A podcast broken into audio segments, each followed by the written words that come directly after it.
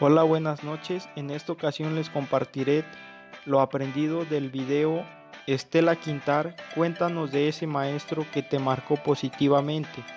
Durante el video, esta maestra nos comparte de tres profesores que la marcaron durante su desarrollo y al final culmina con uno muy importante que descolonizó su pensamiento que hizo creer lo importante que era ella ser maestra.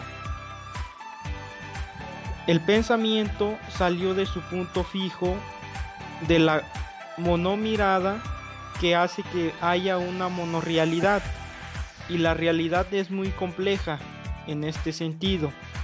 El gran desafío es saber leer la complejidad de esa realidad lo cual este maestro hizo que ella analizara lo importante que era para ella lo que era en ese momento de su vida.